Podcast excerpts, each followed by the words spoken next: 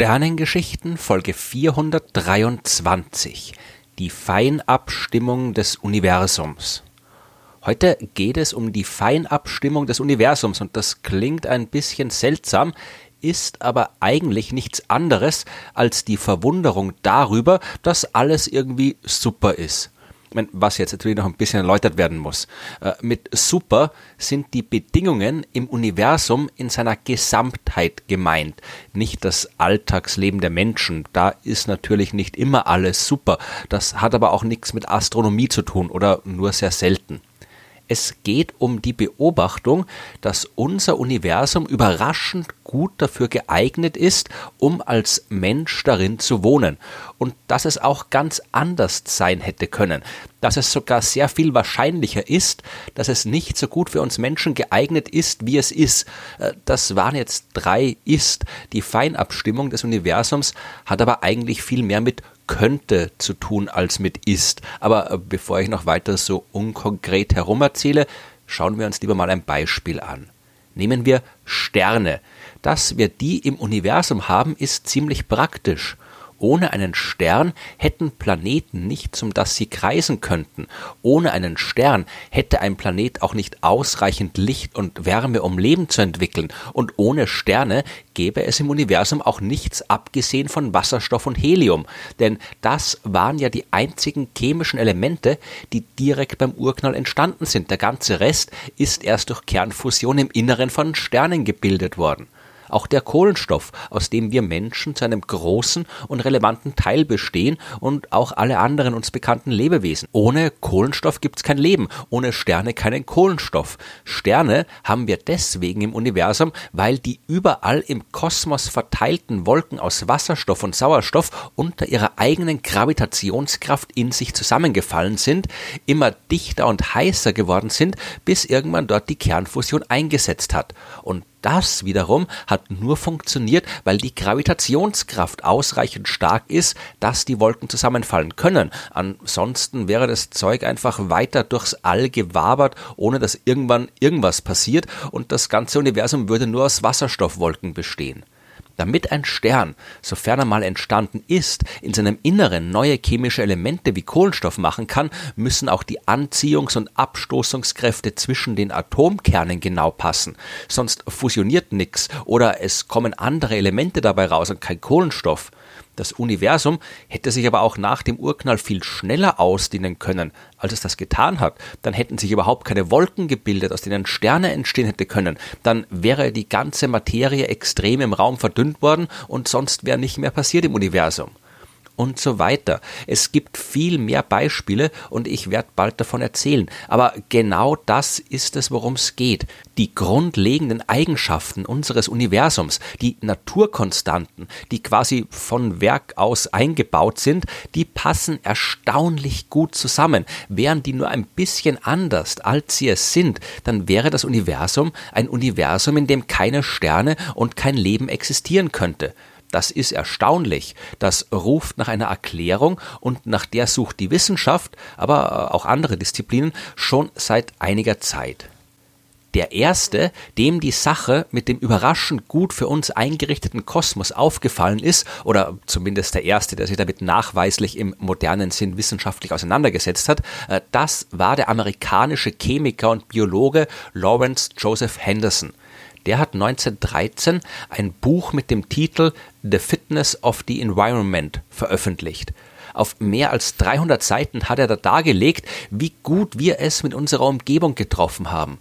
Kohlenstoff, Wasserstoff und Sauerstoff, die sind alle genau so beschaffen, dass daraus Leben entstehen kann. Wasserstoff und Sauerstoff können sich zu Wasser verbinden und ohne das gäbe es kein Leben. Jede Menge unterschiedliche chemische Elemente haben unabhängig voneinander genau die Eigenschaften, die es braucht, um Leben hervorzubringen.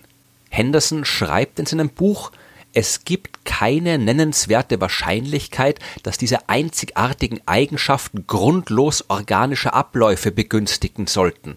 Das sind keine bloßen Zufälle. Eine Erklärung muss gesucht werden. Und je mehr die Wissenschaft das Universum erforscht hat, desto größer ist der Drang geworden, so eine Erklärung zu finden. Nehmen wir zum Beispiel die Feinstrukturkonstante. Das ist eine grundlegende Naturkonstante, die angibt, wie stark die elektromagnetische Kraft im Vergleich zu den anderen Grundkräften des Kosmos, wie zum Beispiel der Gravitationskraft ist. Der Wert der Feinstrukturkonstante beträgt ca. 1 durch 137 und er kann aus anderen Konstanten berechnet werden, zum Beispiel der elektrischen Ladung eines Elektrons, der Lichtgeschwindigkeit und so weiter. Eine ähnliche Rechnung, die kann man auch für die Stärke der Gravitationskraft machen und kommt zu dem Ergebnis, dass die elektromagnetische Kraft 10 hoch 36 mal stärker ist als die Gravitation. Oder wer es gern mit echten Zahlennamen hören will, der Elektromagnetismus ist eine Sextillion mal stärker als die Gravitation. Und das ist gut so denn die Atome und Moleküle, die halten genau durch die sehr starke elektromagnetische Kraft so zusammen, wie sie es tun. Die zwischen einzelnen Atomen wirkende Gravitationskraft, die ist dagegen so enorm schwach, dass man die quasi vernachlässigen kann. Die Gravitation, die fällt nur dann auf, wenn man es mit wirklich großen Massen zu tun hat, mit Planeten, Sternen und so weiter. Würden sich die einzelnen Atome ähnlich stark durch Gravitation anziehen, wie sie sich durch Elektromagnetismus anziehen oder abstoßen, was ja da möglich ist, bei der Gravitation aber nicht, äh, dann würde die ganze Chemie, so wie wir sie kennen, nicht mehr funktionieren. Warum aber die Gravitation so enorm viel schwächer ist, das wissen wir nicht. Allzu viel Spielraum hat man bei der Auswahl der grundlegenden Konstanten aber nicht. Dazu können wir uns den 3-Alpha-Prozess anschauen. Das ist etwas, das bei Sternen passiert, wenn die sich ihrem Lebensende nähern. Die haben dann in ihrem Inneren durch Kernfusion schon jede Menge Helium erzeugt und sind heiß genug geworden, dass äh, drei dieser Heliumatome zu Kohlenstoff verschmelzen können. Das äh, geht aber nicht direkt. Dazu muss der Stern einen Umweg über das Element Beryllium nehmen zwei Helium-Atomkerne, die fusionieren zuerst zu Beryllium und das Beryllium mit einem dritten Heliumkern zu Kohlenstoff. Das sollte aber eigentlich nicht klappen, weil Beryllium sehr instabil ist und deswegen in Sekundenbruchteilen wieder zerfällt. Die weitere Fusion zu Kohlenstoff, die ist nur aufgrund einer sogenannten Resonanz möglich. Äh, das im Detail zu erklären würde zu weit führen. Aber es geht darum, dass Atomkerne einfacher und schneller verschmelzen können, wenn ihre Energien gut zusammenpassen. Und die Energie von einem Berylliumatom und einem Heliumatom, die ist ziemlich exakt so groß wie die von einem Kohlenstoffatom allerdings eines angeregten Zustands des Kohlenstoffs, was heißt, dass der Kern ein bisschen mehr Energie hat, als er normalerweise haben würde. Aber man kann zum Beispiel durch Zusammenstöße die Energie von Atomkernen erhöhen. Das geht aber nur in ganz bestimmten Schritten. Man kann nicht einfach beliebige Mengen an Energie in einen Atomkern reinstecken. Diese Energie gibt der Kern dann auch wieder ab. Aber da dieser angeregte Energiezustand des Kohlenstoffs prinzipiell möglich ist und genau zur Energie von Beryllium plus Helium passt, kann diese Fusion zu Kohlenstoff stattfinden. Und auch hier sehen wir wieder, alles passt überraschend gut zusammen und auch das hängt wieder von den exakten Werten der Naturkonstanten ab. Wenn man die Stärke der elektromagnetischen Kraft ändern würde oder die von der starken Kernkraft, die zwischen den Teilchen wirkt, aus denen die Atomkerne bestehen, dann würde man Probleme kriegen. Man hat das ausgerechnet, man hat das simuliert. Wären die Kräfte um vier beziehungsweise 0,5 Prozent stärker oder schwächer als sie es sind, dann würde kein Kohlenstoff und kein Sauerstoff mehr produziert werden können. Es gibt noch jede Menge weitere Beispiele. Etwa äh, unser Universum hat drei ausgedehnte Raumdimensionen. Wenn es stattdessen vier oder fünf wären, dann könnten sich weder Planeten stabil um Sterne herum bewegen, noch könnten sich stabile Atome bilden.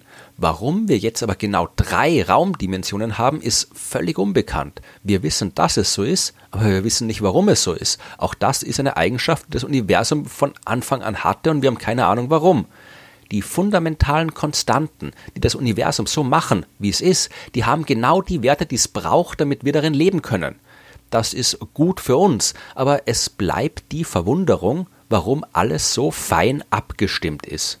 Man kann die Sache natürlich einfach ignorieren, beziehungsweise sagen, äh, es ist überhaupt kein Wunder, dass es so ist, wie es ist. Weil wenn es anders wäre, dann wären auch wir nicht da, um uns darüber zu wundern, wie es ist. Und das ist jetzt zwar prinzipiell ein logischer Gedankengang, aber auch nicht sonderlich hilfreich. Eine andere Möglichkeit wäre einfach eine ganze Vielfalt an Universen zu postulieren. Es könnte jede Menge Universen, also ein Multiversum geben. Und jedes dieser Universen hat bei seiner Entstehung zufällig irgendwelche Konstanten bekommen. Und wir leben dann logischerweise in einem, in dem alles gerade so passt, dass Leben möglich ist. Meine, diese Erklärung, die funktioniert ja anderswo ganz gut. Das Universum ist voll mit Planeten, auf denen jede Menge unterschiedliche Bedingungen herrschen. Manche davon sind lebensfeindlich, manche sind lebensfreundlich und wir wohnen logischerweise auf einem Planeten, auf dem Leben entstehen kann. Und man muss sich daher auch nicht wundern, dass wir gerade auf der Erde wohnen und nicht am lebensfeindlichen Mars oder der lebensfeindlichen Venus.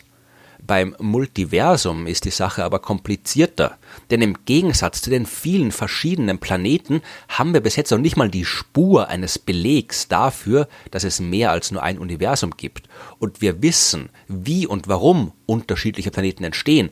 Wir wissen aber überhaupt nicht, wie Universen entstehen und wieso ein Multiversum gerade so entstehen sollte, dass am Ende mindestens ein lebensfreundliches Universum mit dabei ist. Äh, dieser Ansatz verlagert die Frage nach der Feinabstimmung also nur. Man kann sich auch, und das ist vermutlich eine sehr wahrscheinliche Variante, auf unser Unwissen ausreden. Wir kennen zwei unterschiedliche Theorien, die das Universum wirklich grundlegend beschreiben, die Quantenmechanik und die Relativitätstheorie. Und mit beiden können wir den Kosmos gut beschreiben, in beide Theorien müssen wir aber die meisten Werte für die Konstanten einfach einsetzen. Die können wir nicht aus der Theorie selbst ableiten. Außerdem ist uns klar, dass da noch nicht Schluss sein kann. Es muss eine oder mehrere Theorien geben, die über Quantenmechanik und Relativitätstheorie hinausgehen, da die beiden für sich genommen nicht das leisten können, was sie leisten sollten. Die Quantenmechanik, die ist zum Beispiel nicht in der Lage zu beschreiben, wie sich Elementarteilchen gegenseitig durch Gravitation beeinflussen. Wir brauchen eine Theorie, die Atome und Sterne gleichzeitig beschreiben kann. Wir brauchen eine Quantentheorie der Gravitation und die haben wir nicht. Aber wenn wir sie einmal finden sollten, dann erklärt sich damit vielleicht, dass diese Feinabstimmung nur eine scheinbare ist und dass es gar keine andere Möglichkeit gibt für ein Universum als so zu sein, wie es eben ist. Man könnte auch einfach das tun, was wir Menschen immer schon gern getan haben, unsere Probleme auf irgendwelche übernatürliche Wesen abzuladen. Wenn das Universum wie für uns gemacht ausschaut, dann hat es ja vielleicht auch jemand für uns gemacht. Vielleicht sind wir nur Teil einer Simulation, die irgendwelche gottähnlichen Aliens laufen lassen oder vielleicht hat tatsächlich irgendein Schöpfer den Kosmos geschöpft und dabei so lange an den Knöpfen gedreht, bis es seiner Schöpfung darin auch wirklich gut geht äh, obwohl das das Problem natürlich auch nicht löst. Denn einerseits muss ein Schöpfer, der ein Universum so auf uns Menschen abstimmen kann, selbst ein ziemlich komplexes was auch immer sein, dessen Existenz eine noch kompliziertere Erklärung benötigt als ein fein abgestimmtes Universum. Und andererseits könnte ein Schöpfer, der in der Lage ist, ein ganzes Universum aus dem Nichts zu schaffen, darin ja auch einfach ein paar fixfertige Sterne reintun oder einen großen Haufen an Kohlenstoff. Äh, den Umweg über den komplizierten 3-Alpha-Prozess, den könnte man sich sparen. Meine, was wäre das für ein Schöpfer, der nicht in einem lebensfeindlichen Universum irgendwo eine nette Ecke für uns Menschen freiräumen könnte? Vielleicht, und äh, das halte ich für die wahrscheinlichste Möglichkeit, ist das Universum aber auch gar nicht so fein abgestimmt, wie wir denken. Äh, man kann zumindest zeigen, und hat das auch getan, dass man durchaus auch Sterne in Universen kriegt, die andere Naturkonstanten haben als unseres. Die Sterne leben dann vielleicht ein bisschen kürzer oder länger, als sie es hier tun, aber die Sterne sind da und die Sterne können dort entstehen.